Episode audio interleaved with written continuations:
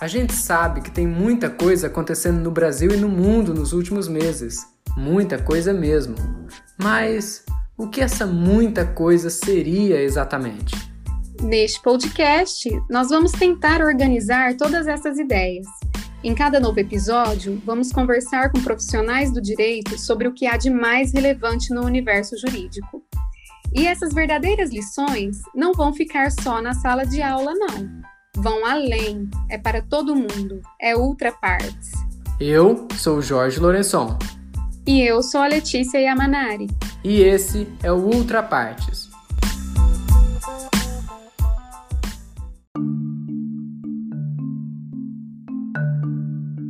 Em fevereiro de 2020, o Brasil teve a confirmação do primeiro caso de contaminação pelo novo coronavírus. Tratava-se de um homem de 61 anos que havia viajado para a Itália. Pouco mais de um ano depois, o país é considerado o epicentro da pandemia. Já são mais de 337 mil mortes pela doença, enquanto menos de 10% da população recebeu a primeira dose da vacina.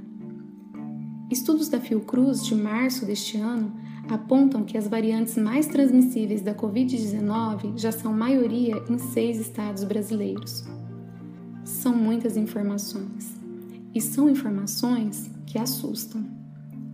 E diante da maior crise sanitária e hospitalar da história do país, nos cabe perguntar: qual é o exato impacto da pandemia da Covid-19 no cenário social e econômico brasileiro? A conversa de hoje é com a professora Regina Souza, que é professora titular do Centro Universitário de Santa Fé do Sul, mestre e doutor em Serviço Social pela Unesp, especialista em Direito de Família e das Sucessões, Direito Processual Civil e Direito Penal, todos pela Uniara, especialista em Psicopedagogia pela FACED da UFO, Gestão de Pessoas pela UCDB, Psicologia Clínica, Terapia Cognitivo-Comportamental aperfeiçoamento em Ciências Econômicas pelo Instituto de Economia da UFO. É graduada em Ciências Econômicas por esse mesmo instituto e em Psicologia pela Unifunec.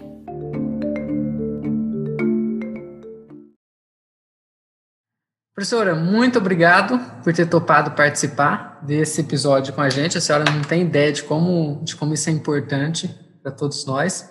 E eu já começo fazendo uma pergunta sobre a atual situação do Brasil na pandemia em 2021. Né? Em março do ano passado, o Ministério da Economia tinha previsto uma série de impactos que a Covid-19 traria para o Brasil. Né? Então, tinha redução da exportação, queda no preço das commodities, redução do fluxo de pessoas e mercadorias. Isso foi no começo da pandemia, em março de 2020. Como é que o Brasil está agora, em 2021? Essas previsões do governo, elas se concretizaram? Elas pioraram? Como é que a gente está?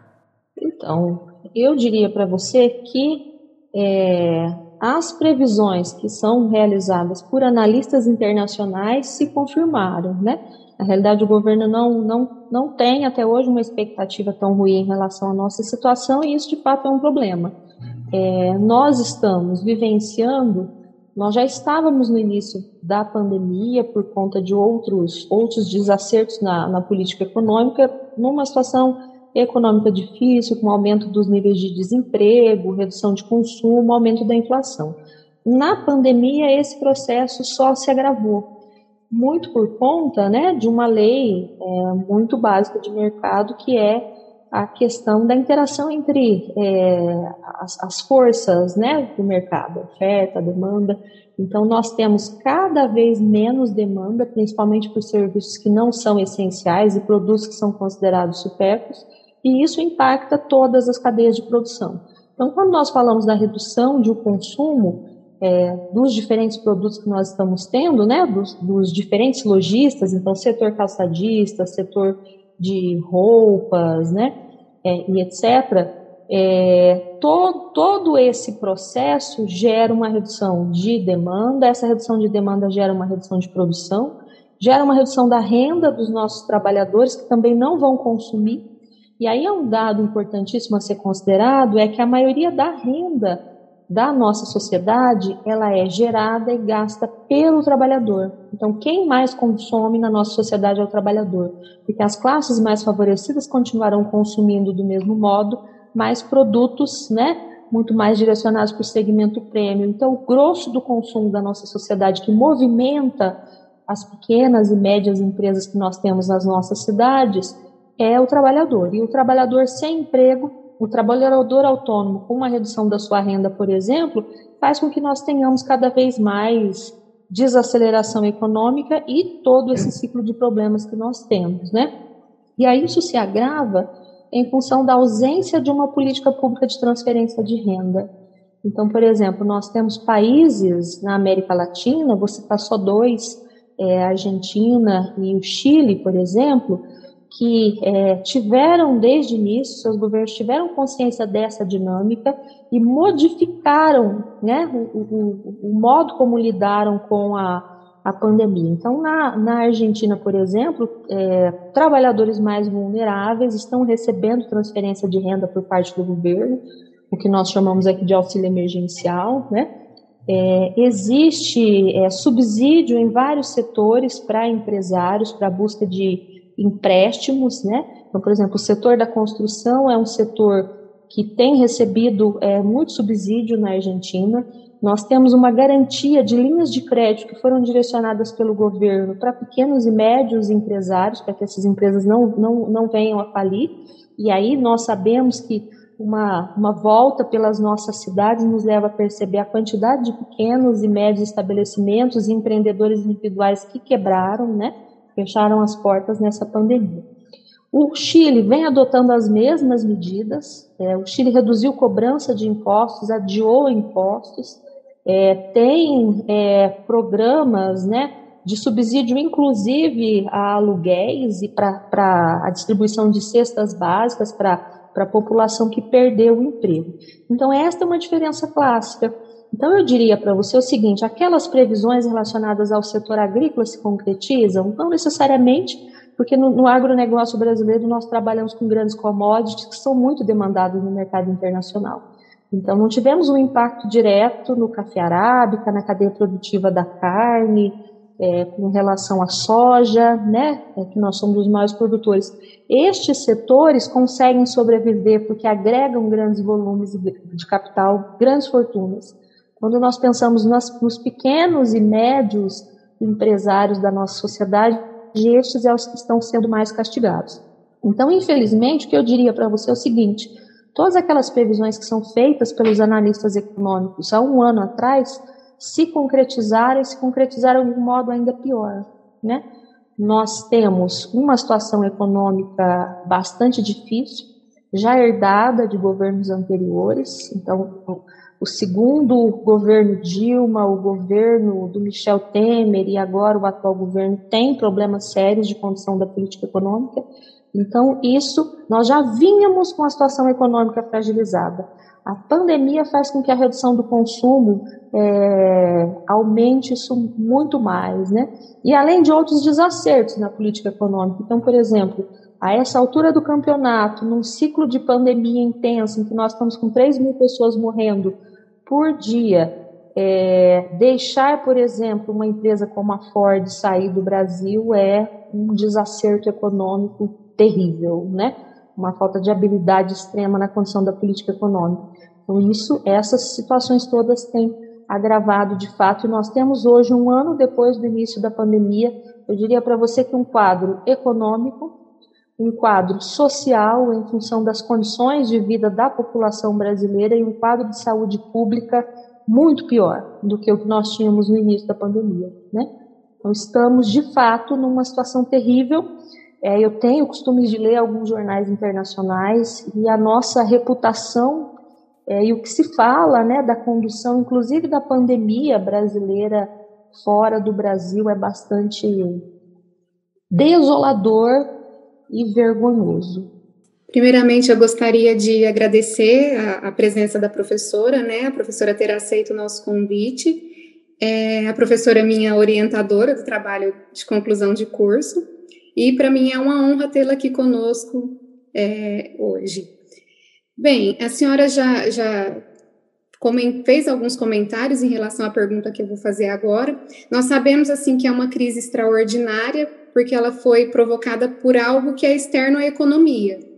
É, a política brasileira, então, contribuiu para a piora da crise? Eu diria para você, bom, primeiro quero agradecer né, o, o, convite do Jorge e da Letícia, muito obrigada por, pela, né, por, por contar com a minha contribuição nessa, nesse, nessa atividade que é tão interessante tão importante né, para todo mundo universitário e também para todos nós, né, é, que efetivamente gostamos de nos instruir sobre a nossa sociedade. Eu diria para você o seguinte: as pessoas confundem um pouco é, é, e culpabilizam de maneira equivocada né, a, os, os principais agentes dessa crise. Eu diria para você que o problema é político, sim, mas não, tão, não tem a ver necessariamente com se dizer, olha, esta é culpa é, da direita especificamente. Eu não diria isso. Eu diria para você que esta situação ela é culpa de um grupo político, né, de uma ideologia política que tem por regra é, negar uma série de situações que estão colocadas aí. Então, nós temos, de fato, é, por parte do governo federal e não só, né, de governos de outras instâncias, é uma dificuldade de aceitar que a pandemia da Covid-19 é, é um problema de saúde pública mundial, que num momento de saúde pública, de problemas de saúde pública mundial, nós precisamos contar com o apoio de países estrangeiros. Então, por exemplo, nós tivemos aí uma demora bastante grande em aderir aos consórcios internacionais de vacina. É, nós tivemos uma problemas muito sérios de gestão do Ministério da Saúde. Então, isso é um problema político. É, então, quando você delega a pessoas um cargo de tanta importância como é o Ministério da Saúde, para pessoas que não têm exatamente conhecimento dos processos de gestão na saúde, eu diria, por exemplo, que desde o primeiro momento, quem deveria ter ocupado o cargo? Um médico infectologista com grande experiência na área e que tivesse um conhecimento bom de gestão, né, na área hospitalar e que conhecesse o Sistema Único de Saúde, que pudesse entender os processos, a lógica de funcionamento do SUS, que tivesse conhecimento do Programa Nacional de Vacinação, que é um dos programas mais, era pelo menos um dos programas mais organizados que nós tínhamos em âmbito mundial. Então, eu diria para você que é sim, né, a crise que nós vivemos hoje é uma crise muito mais política do que qualquer outra coisa e que se materializou em um agravamento do nosso quadro de saúde pública. Há um problema sério, então, de gestão nós precisaríamos, e me parece que a coisa não, com essa troca recente, também não vai caminhar nesse sentido, precisaríamos ter alguém experiente, um bom conhecimento do sistema público de saúde e que tivesse um olhar direcionado para a vacina. Nós temos visto alguns é, presidentes né, estrangeiros, principalmente os da União Europeia, colocando muito claramente isso. Qual é a, a solução para o atual problema que nós vivemos em âmbito mundial? São basicamente dois vacina. Então, a população precisa ser imunizada é, para que ela possa voltar a trabalhar. Enquanto a população não é vacinada, é, algumas pessoas precisarão ficar é, isoladas ou precisarão ter momentos como esse que estamos vivendo de maior contenção das atividades econômicas, né? Precisaremos fechar coisas. E neste momento, é, as pessoas é, ficam desassistidas financeiramente, então precisamos de programas de transferência de renda. E aí, quando pensamos em transferência de renda, às vezes as pessoas resumem isso ao auxílio emergencial. E não é só. Às vezes, é uma isenção tributária, um crédito subsidiado. Então, é, medidas como essa minimizam os problemas econômicos dos indivíduos. E veja, nós precisamos pôr em xeque o seguinte: se você está em casa com a sua família, sem ter condições de se alimentar e pagar suas contas básicas, por mais que você queira manter o isolamento social, você sai para trabalhar. Então, quantas pessoas nós não temos que gostariam de estar isoladas, mas que estão obrigadas ao trabalho por conta da necessidade de obtenção de renda? Então, eu diria para você o seguinte, que há um problema seriamente político na perspectiva em que não existe por parte é, do governo federal é, uma sensibilidade em relação é, às condições atuais do brasileiro e a necessidade de que o Estado cumpra o seu papel, né? Então, o Estado tem um papel de intervir positivamente na sociedade e gerar a nossa sociedade civil organizada todo o aparato de saúde, econômico, de emprego e de renda necessário para que nós possamos estar bem, né, em todas as circunstâncias. E é isso que não está acontecendo.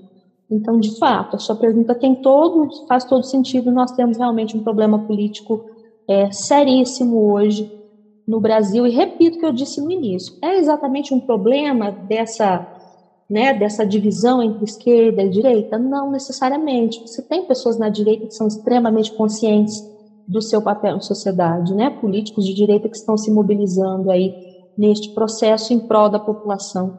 É um problema muito mais né, direcionado para um determinado grupo político com uma ideologia ultra radical e que, é, infelizmente, de fato, agravou a situação que nós estamos vivendo hoje. Professora, a senhora comentou sobre a Argentina e o Chile, que são países vizinhos nossos e que estão enfrentando essa crise com transferência de renda, não só para o trabalhador, mas também para, os empresários, os pequenos empresários também. É, ao mesmo tempo em que a gente vê esses exemplos, e que é o que deveria acontecer, existe uma preocupação política com, com rigor fiscal das contas públicas, né? Essa realidade de transferência de renda, ela é possível no Brasil, assim como ela é possível nos nossos vizinhos latino-americanos? Olha, a sua pergunta é, é excelente. E eu diria para você o seguinte: como economista, eu entendo muito bem a necessidade de manutenção das contas públicas em dia. Então, nós já tivemos problemas sérios aí em relação ao déficit público, né? A dívida interna pública do governo federal, estados e municípios brasileiros. Mas eu diria para você, em primeira instância, o seguinte: na minha opinião, né, porque eu também tenho mestrado e doutorado na área de serviço social, é, e eu percebo o seguinte: a maior economia que nós devemos fazer neste momento é a economia de vidas, né?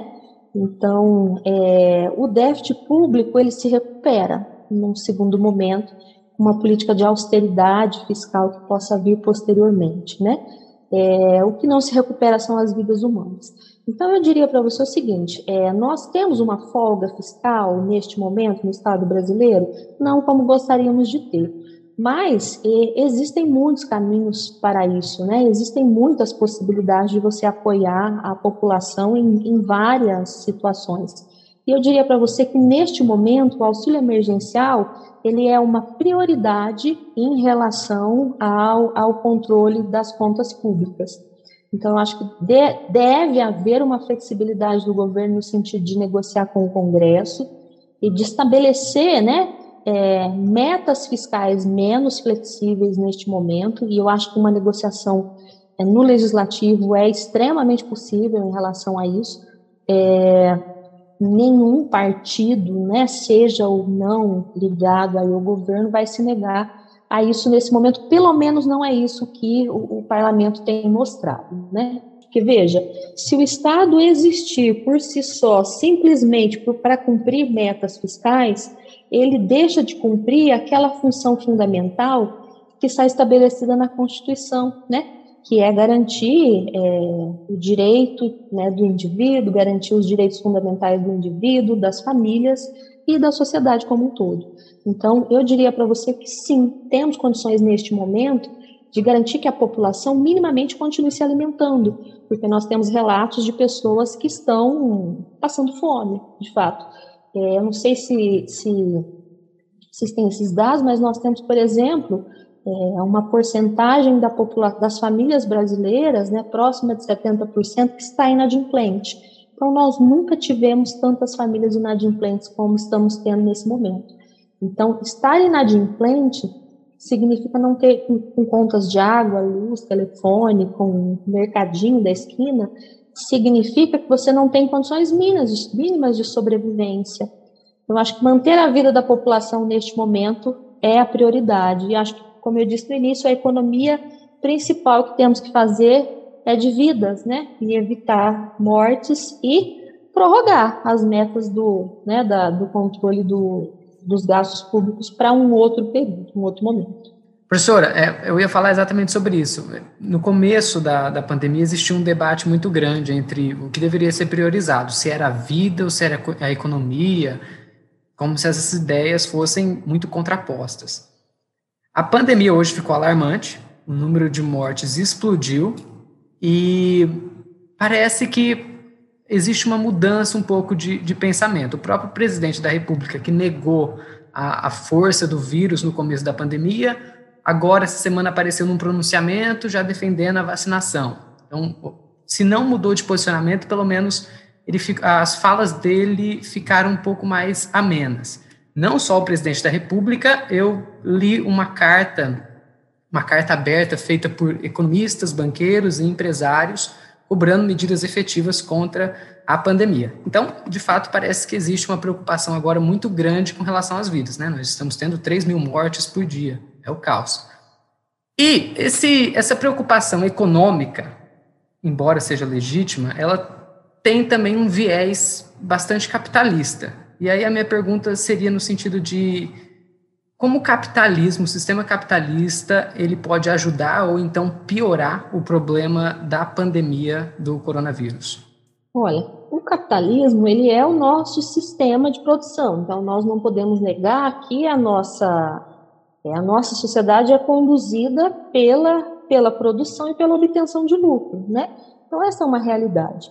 É, eu diria para você o seguinte, que o capitalismo, que, a, que as grandes empresas brasileiras, elas têm tudo neste momento para cooperar com a minimização dessas mortes. Eu vou te dar um exemplo é, muito básico em relação a isso.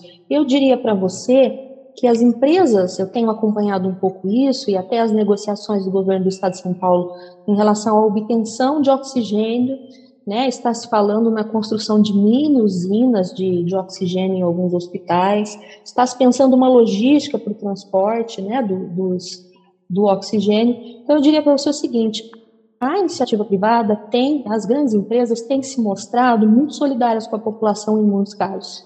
Então, você pode pegar exemplos básicos, como o exemplo é, do Magazine Luiza, que tem feito doações para as pesquisas, né? A White Martins, que tem é, redirecionado todas as suas atividades para atender os hospitais, né?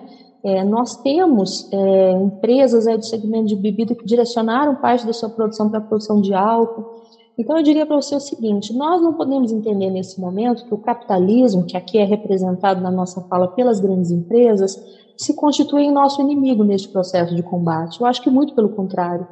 Eu não acho que seja um problema que os estados, os municípios, que o governo federal estabeleça parcerias estratégicas com grandes empresas. Eu acho que falta um pouco hoje essa capacidade de articulação, né, e de mobilização é, dessas parcerias para que o capital seja efetivamente um parceiro do Estado na, minimiza, na minimização destes problemas. E aí veja, é, nós podemos culpabilizar e dizer, olha, a culpa da expansão da pandemia é dos restaurantes, dos bares, né, é, que abriram é, em um período que talvez devessem ter ficado com as suas atividades mais restritas. Eu não diria isso. Eu diria que a responsabilidade é muito mais é, de governos municipais, estaduais e do próprio governo federal que não deu o suporte e o amparo necessário. Então, veja, nós estamos em meses em que é, nós temos que pagar uma série de tributos enquanto empresários. Então, qual foi a política de flexibilização é, deste, deste pagamento de tributos que foi oferecido pelas diferentes esferas de governo? Né? Então, eu diria para você que o capital não é nosso inimigo, que as grandes empresas não são inimigas do controle da pandemia. Eu tenho acompanhado e visto que muito pelo contrário, né? Tem empresas aí que têm feito muito mais do que governadores e, e prefeitos e do que o próprio governo federal no sentido de estimular, né? E trazer é, recursos para o combate é, da, desse, dessa pandemia que nós estamos vivenciando. Então, eu diria para você que o grande capital é muito mais aliado do que qualquer outra coisa. E veja, Alguém, é, as, as pessoas que vivem, por exemplo, pensar no segmento de bares e restaurantes, que, é, que, são os setores mais afetados, né? E dos autônomos que trabalham com esse setor. E aí a gente pode incluir até o ambulante lá na praia, ou o cara que do Rio de Janeiro que aluga o seu apartamento no período do carnaval e paga a faculdade do filho durante o ano inteiro com aquele aluguel do, que ele fez durante o período do carnaval do apartamento dele. Então, essas pessoas estão é, é, fragilizadas economicamente, né? É, o que falta de maneira efetiva é pensar que talvez aquele indivíduo que não conseguiu alugar seu, seu apartamento no período da pandemia, talvez ele pudesse ter o seu a sua tributação do apartamento flexibilizada para que ele pudesse continuar pagando a mensalidade do filho, né? Então, tem todos estes essas questões aí. Eu diria para você, é, de uma maneira muito resumida, que o que nós vivenciamos hoje é muito mais um problema de gestão pública da pandemia. Se você me perguntasse, professora, qual é o principal problema que nós temos hoje no que concerne a, a expansão, a esse desastre que se transformou a pandemia no Brasil? Eu diria para você que é um problema seríssimo de gestão pública. E, é, sem contar que nós temos a questão do exemplo, né? Então, veja, é, em sala de aula, como professores, nós somos exemplos e referências para os nossos alunos é, um presidente da República, um governador, um prefeito, um deputado, um senador, eles são referência para a população.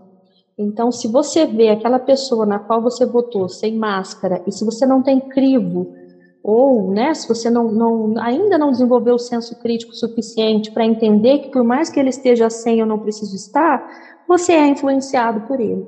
E é isso que vem acontecendo com milhares de brasileiros, né? Então, nós temos, de fato, um problema seríssimo de gestão pública dessa pandemia, por assim dizer. Professora, a senhora acredita que o Banco Central terá que iniciar um ciclo de aumento de juros para manter as expectativas da inflação? Letícia, nós vivenciamos hoje um momento econômico é, muito complexo. E eu diria para você que é, nós, nós, temos o que nós chamamos né, de políticas ortodoxas e políticas heterodoxas. Uma política ortodoxa, ortodoxa clássica é redução de gastos, uma política heterodoxa clássica é aumento da taxa de juros. Então, eu diria para você que uma política de é, aumento da taxa de juros hoje, neste momento em que nós vivenciamos, talvez não surta os, os efeitos esperados, né? porque nós já temos uma desaceleração de consumo. Então, quando você aumenta a taxa referencial de juros, né, quando o Copom, no Banco Central, faz isso, ele está em busca de uma desaceleração do consumo que exerça é, uma, uma pressão sobre os preços, né, no caso, uma pressão negativa no sentido dos preços diminuírem. Nós já estamos com uma desaceleração grande de consumo. Então, eu diria para você que políticas sucessivas de aumento das taxas de juros hoje só vão fazer com que o crédito necessário para tantos setores, e aí, quando nós falamos é, da necessidade de acesso a crédito, nós falamos dos pequenos, dos médios, do agronegócio brasileiro, do setor urbano industrial. Então, só vai aumentar os custos né, de produção e de reprodução e de financiamento desses setores aí. Então, não vejo neste momento como uma política eficaz que vai surtir os efeitos que são clássicos, né? Que são básicos em uma política ortodoxa. Então, heterodoxa, nós já estamos com uma desaceleração de consumo. Então, nós deveríamos, ao invés de aumentar a taxa de juros, pensar neste momento quais setores precisam ser subsidiados, né? Então, que setor precisa pagar é, taxas de juros negativas ou que setor precisa receber crédito do BNDES e ter aí uma carência, um prazo, né, um, dois, três, dez anos para poder começar a pagar esse financiamento para não quebrar, tá bem? E para gerar, continuar gerando aí é, crescimento, né? Acho que basicamente é isso. E há uma estimativa de quanto tempo estes efeitos perdurarão na economia, professora? Olha só, é, nós precisamos é, separar as coisas. Então, quando nós pensamos na, na pandemia, é, nós não podemos colocar toda a culpa da situação econômica que vivenciamos na pandemia.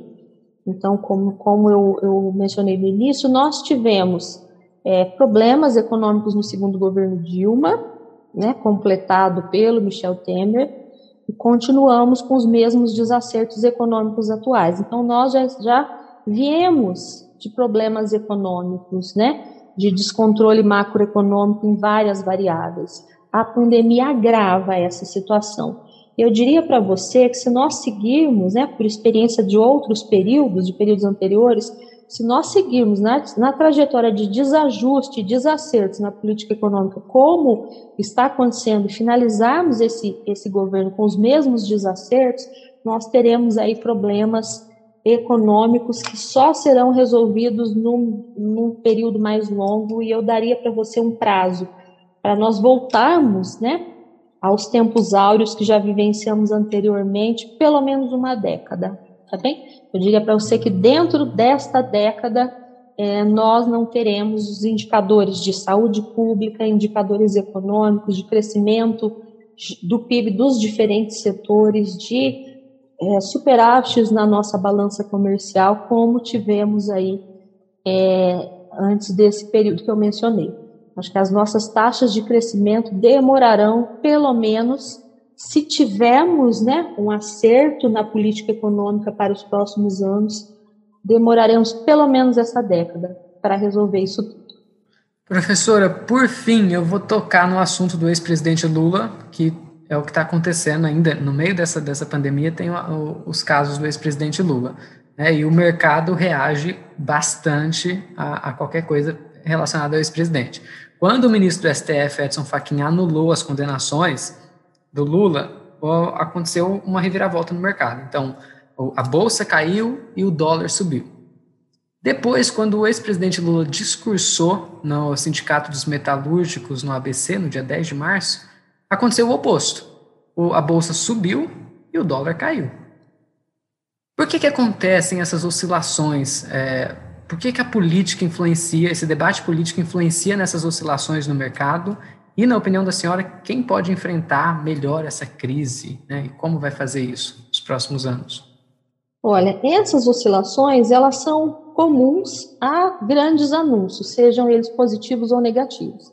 Então, um anúncio como da anulação é, né, da, das condenações do ex-presidente Lula traz uma movimentação no mercado. Então, é como, por exemplo, é, o início da pandemia, né? ou a decretação da pandemia pela Organização Mundial de Saúde também traz é, algumas mudanças nos mercados mundiais. Então, qualquer grande anúncio que afete é, a condução das políticas econômicas de algum modo é, traz essas oscilações. A partir do momento em que passa-se né, o momento do anúncio e o mercado vai assimilando os efeitos, fazendo realmente projeções, e aí você tem ali especialistas que vão fazendo projeções é, no campo matemático mesmo, estatístico, para saber as possibilidades, né, é, esses efeitos vão se minimizando. Então, este é um efeito comum a qualquer grande anúncio, e aquele é um grande anúncio, porque você começa a colocar em xeque com aquela decisão o que vem a se concretizar ontem, né, que é o processo de suspeição do ex-juiz Sérgio Moro. Então, entendia-se que este processo começava e no, naquele momento. E nós temos uma expectativa bastante grande por parte de vários setores da sociedade em relação à candidatura do Moro. Então, isto é algo que mexe com vários setores e vários empresários que contam com isso no momento futuro. Então, essa seria a razão dessas oscilações. Então, o mercado vai se acomodando, compreendendo as, os reais desdobramentos daquele processo, e aí é, as bolsas voltam né, para o seu patamar anterior de estabilidade e voltam a crescer. Porque, veja, é, pense comigo, né, é, para todos nós e para todos os ouvintes. Se você tem um grande negócio a fazer, e é isso que ocorre quando você investe dinheiro na bolsa, e você tem uma grande uma, uma possibilidade de mudança, você espera para tomar a decisão mais certa posteriormente para não correr nenhum risco. Então é isso que as pessoas fazem, elas seguram seus investimentos ou não colocam suas ações à venda para ver como é que as coisas vão ficar para tomar uma decisão melhor num período posterior e aí o mercado vai se estabilizando. Agora, em relação ao presidente Lula, eu diria para você o seguinte: é, o presidente Lula ele tem uma história, o ex-presidente Lula tem uma história política dentro do Brasil. Ele tem uma história de militância política, de militância social e de militância ligada à classe trabalhadora. Então, eu diria para você que ele é, é um ícone um, sob o ponto de vista não só da sociedade brasileira, mas também sob o ponto de vista mundial. E ele é reconhecido internacionalmente como um estadista. É, e o que é um estadista de maneira efetiva? Quando nós pensamos em estadistas, nos vêm poucos nomes à cabeça, né? De, de ex-presidentes e ex-primeiros ministros em âmbito mundial. Não nos vem muitas pessoas. É, e um estadista significa dizer que você tem, é, primeiro, o respeito da comunidade nacional e internacional e que você tem uma capacidade de articulação, de mobilização e de trazer as pessoas para você, é como um não estadista não tem. E aí, quando nós comparamos, por exemplo, né, o, a, o atual presidente que é uma figura diminuta no cenário internacional, que não tem um, um posicionamento como é o como sempre foi o posicionamento do Lula, é, como era, por exemplo, o posicionamento do presidente Fernando Henrique Cardoso, que também foi uma referência internacional para o Brasil, né? É, então, presidentes como Fernando Henrique Cardoso, como Lula, eles mobilizam políticos, setores e mobilizam também a confiança é, de organizações políticas estrangeiras. Então, eu diria para você é, que esta é a, a, situação e é por isso, né? E quando ele faz um discurso tão contundente, em que ele traz à tona a necessidade de, de, de, de fazer né, essa, essa lógica de priorização da vida do povo brasileiro, e de trazer para a cena a importância de se cuidar do trabalhador brasileiro, isso mobiliza opiniões tanto dentro do Brasil quanto fora.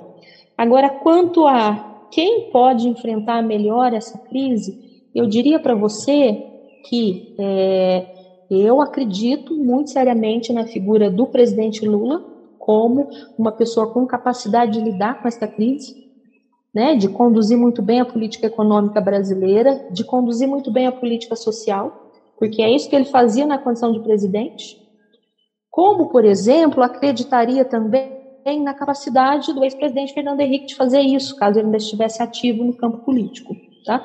Então, eu acho que há figuras é, importantes que nós temos aí que podem, de maneira efetiva, mobilizar de uma maneira bastante interessante. Como você mencionou o Lula, eu te diria que ele é, sim, uma figura com capacidade de enfrentar problemas é, econômicos, porque ele tem um trânsito, né? Então, se você pensar, o, o presidente do Banco Central, o ministro da Economia do período Lula, eram pessoas que são referência no mercado financeiro e no setor empresarial.